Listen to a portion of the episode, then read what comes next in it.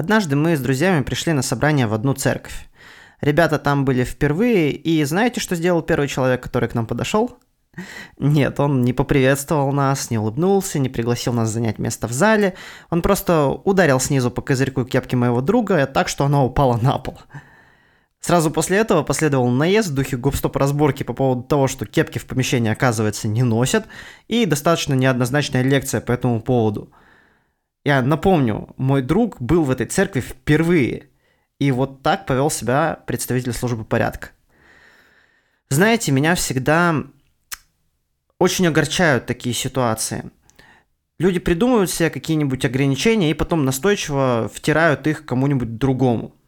Обычно все это распространяется глаголом «должен», типа «мужик должен», «женщина должна», «христианин должен». Прям «б». Такое ощущение, что любая гибкость таким людям чужда от природы. Ах, извините, забыл представиться.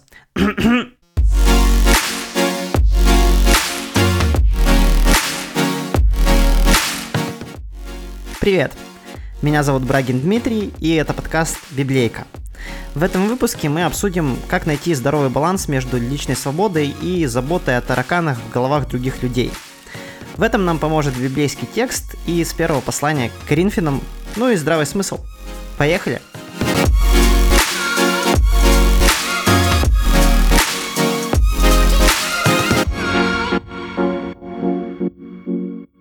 Перед тем, как мы начнем, маленькое объявление. Я тут переслушал прошлый выпуск и понял, что там слишком большой объем разной информации, и это довольно сложно воспринимается.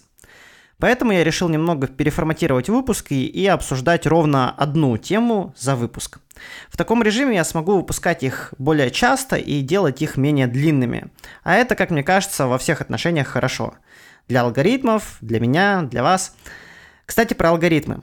Мой канал регулярно занимает места в первой десятке на Apple Podcasts в категориях христианства, а также входит в первую тридцатку в категории религия и мистика.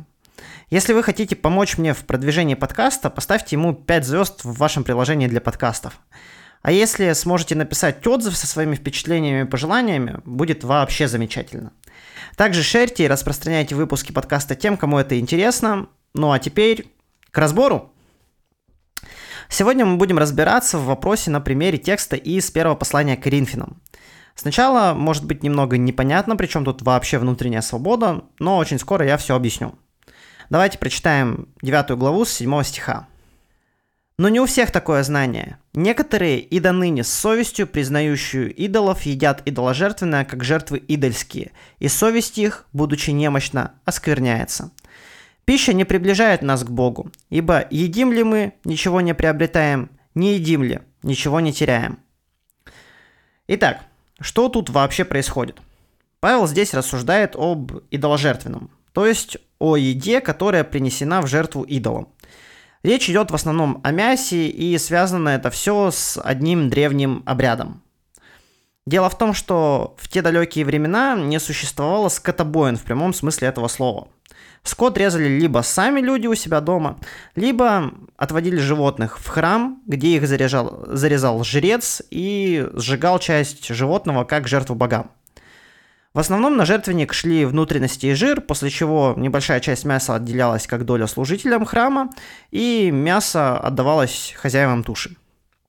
И вот теперь представьте, вы с целой тушей теленка или барана, на улице 30 градусов жары, холодильников и в помине нет, и нужно что-то сделать с тушей, чтобы она не испортилась. Выхода было два. Либо устроить пир, либо продать часть туши на рынке. Пиры обычно устраивали довольно богатые граждане, а продавали мясо тем, кто не мог позволить себе такую благотворительность. По этой причине большое количество мяса на рынках было идоложертвенным. И тут мы сталкиваемся с сутью проблемы христиан в Коринфе. Дело в том, что церковь тогда была молодая – и многие верующие еще совсем недавно были язычниками. Некоторые уже успели перестроиться на христианские рельсы, а другие еще нет, и их идоложертвенное мясо приводило в смущение. Все дело в том, что употребление такого мяса приравнивалось к поклонению идолам. Новенькие реагировали на это по-разному. Одни вообще переставали есть мясо из страха, что оно окажется идоложертвенным, и они совершат поклонение идолу. а другие ели такое мясо на всякий случай. Типа, если один бог не сработает, то сработает другой. Такие суеверия не разделяли уже опытные христиане. Для них было очевидно, что идолы в этом мире никакой власти не имеют, поскольку все сотворенное сотворено Богом, и Он всем руководит. Они пренебрежительно относились к подобным суевериям и к малодушию новеньких, если те не принимали их аргументов. Далее Павел разговаривает как раз-таки с вот этими опытными и духовными христианами. Вот что он говорит. «Берегитесь, однако же, чтобы эта свобода ваша не послужила соблазном для немощных. Ибо если кто-нибудь увидит, что ты, имея знания, сидишь за столом в капище, то совесть его, как немощного, не расположит ли его есть идоложертвенное? И от знания твоего погибнет немощный брат, за которого умер Христос. Капище – это, если что, такой языческий храм. Вот. Но почему же брат погибнет, если сам факт поедания мяса ничего не значит? Дело в том, что в голове у этого человека через это действие он поклоняется идолу, поэтому значение имеет не сам факт употребления мяса, а факт внутреннего поклонения. Павел считал это достаточно серьезным, чтобы резюмировать данную проблему следующими словами – и потому, если пища соблазняет брата моего, не буду есть мясо вовек, чтобы не соблазнить брата моего. Но в действительности ли нам следует настолько покорить себя на службу тараканов в голове других людей? Ну, не совсем. Дело в том, что такой абзац Павел приводит здесь, чтобы показать, насколько важна эта тема, насколько она серьезна. Однако решение этого вопроса будет несколько дальше, в 10 главе. Ешьте все, что продается на базаре, со спокойной совестью, потому что Господня земля и все, что наполняет ее. Если неверующий человек пригласит вас на обед, то ешьте все, что вам предложат, не задавая вопросов со спокойной совестью. Но если вам кто-либо при этом скажет «это жертвенное мясо», то не ешьте ради человека, который вам это сказал. Таким образом, мы видим большую мудрость Павла в решении проблемы Коринфян. С одной стороны, он обозначил норму христианства, что идол в мире есть ничто. Далее он обозначил, что из этой проблемы следует. Ешьте все, что продается на базаре со спокойной совестью. Или ешьте все, что вам предложат, не задавая вопросов, тоже со спокойной совестью. Однако он также позаботился и о тех, чья вера смущается. Если кто-то при этом скажет, что это жертвенное мясо, то не ешьте ради человека, который вам это сказал. Какие выводы мы можем сделать из данного места? Первое.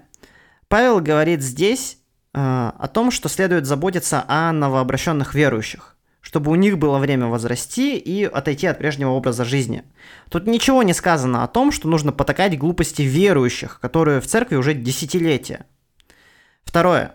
Павел обозначает норму, ту позицию, к которой нужно стремиться, а также он обозначает, что, в, что этой норме не соответствует в поведении Коринфян.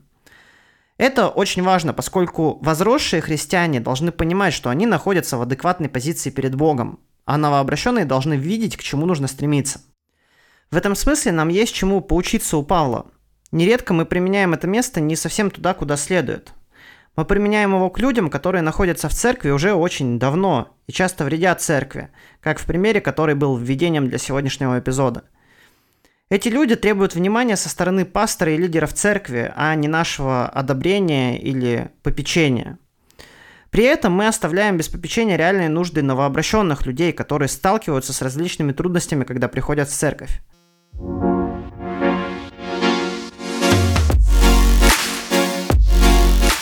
Спасибо вам, что дослушали этот эпизод до конца. Я буду рад вашим оценкам и отзывам ну и вы знаете, кому отправить ссылку на этот эпизод. Пока!